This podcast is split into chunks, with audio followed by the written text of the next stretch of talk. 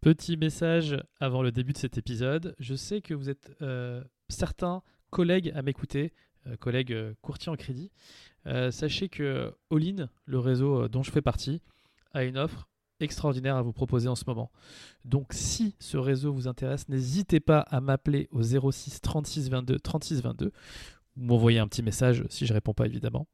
Et euh, si ce que je fais vous plaît, les amis, n'hésitez pas à vous abonner. Ce serait vraiment la meilleure manière gratuite de m'aider et euh, de me laisser 5 euh, étoiles sur Apple Podcast ou Spotify. Je vous laisse avec l'épisode. Bonne écoute. Bienvenue dans 35%, le premier podcast sur l'actualité du crédit. Nous parlerons de crédit immobilier, d'immobilier en général et de finances personnelles.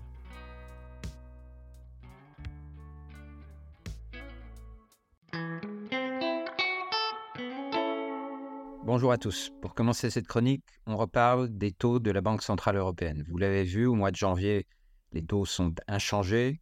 C'était relativement attendu. Ce qui est plus intéressant, ce sont les signaux qui ont été envoyés ces dernières semaines par Christine Lagarde et les autres gouverneurs de, Banque centrale euh, pour signifier que les taux ne baisseraient pas aussi vite que ce que les marchés pouvaient penser. Donc on parle maintenant plutôt d'une première baisse des taux directeurs qui pourrait intervenir à l'automne. L'OAT, elle, s'est maintenant stabilisée autour de 2,70, ce qui signifie que le bon niveau pour les taux de crédit euh, aujourd'hui, théoriquement, serait autour de 3,70. Donc, je pense qu'on va continuer à voir les taux euh, baisser euh, gentiment dans les semaines qui viennent, mais à un rythme qui est modeste. Et je continue de penser que la cible de taux de crédit autour de 3% à horizon, euh, disons, un an, ça peut être fin 2024 si on a de la chance ou début 2025, reste une cible réaliste. En deuxième sujet, je voudrais revenir rapidement sur le discours de politique générale de Gabriel Attal et les quelques mesures qu'il a annoncées concernant le logement. Qu'est-ce qu'on y trouve? Tout d'abord, on nous annonce un choc d'offres. Comment ce choc d'offres euh, va-t-il être produit? Eh bien, au moyen de la simplification, de la densification des villes, au moyen d'une accélération des procédures d'urbanisme, en levant certaines contraintes de zonage et en allant même peut-être jusqu'à réquisitionner des surfaces de bureaux vides pour les transformer en logements. Donc on nous annoncera dans les semaines qui viennent une vingtaine de territoires prioritaires qui seront désignés et qui pourront bénéficier de ces mesures de simplification.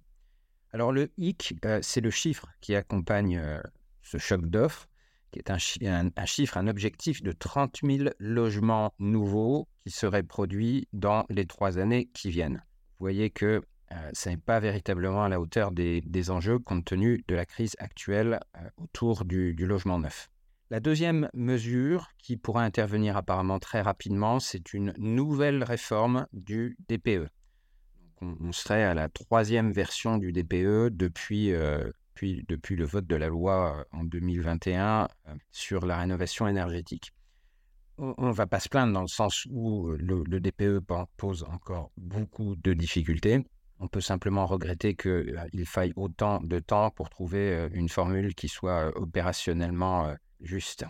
La troisième mesure, c'est la facilitation de l'accès à ma prime rénov. Alors là, je ne vais pas passer par quatre chemins.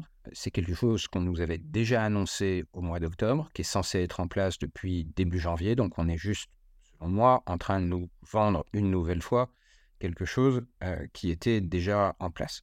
Enfin, euh, la dernière mesure annoncée, c'est l'assouplissement du quota de 25% de logement social qui figure dans, la loi SRU et qui s'impose à de nombreuses communes. Euh, et la façon de l'assouplir, ça va être d'intégrer dans ce chiffre le logement intermédiaire, ce qui n'était pas fait jusque-là.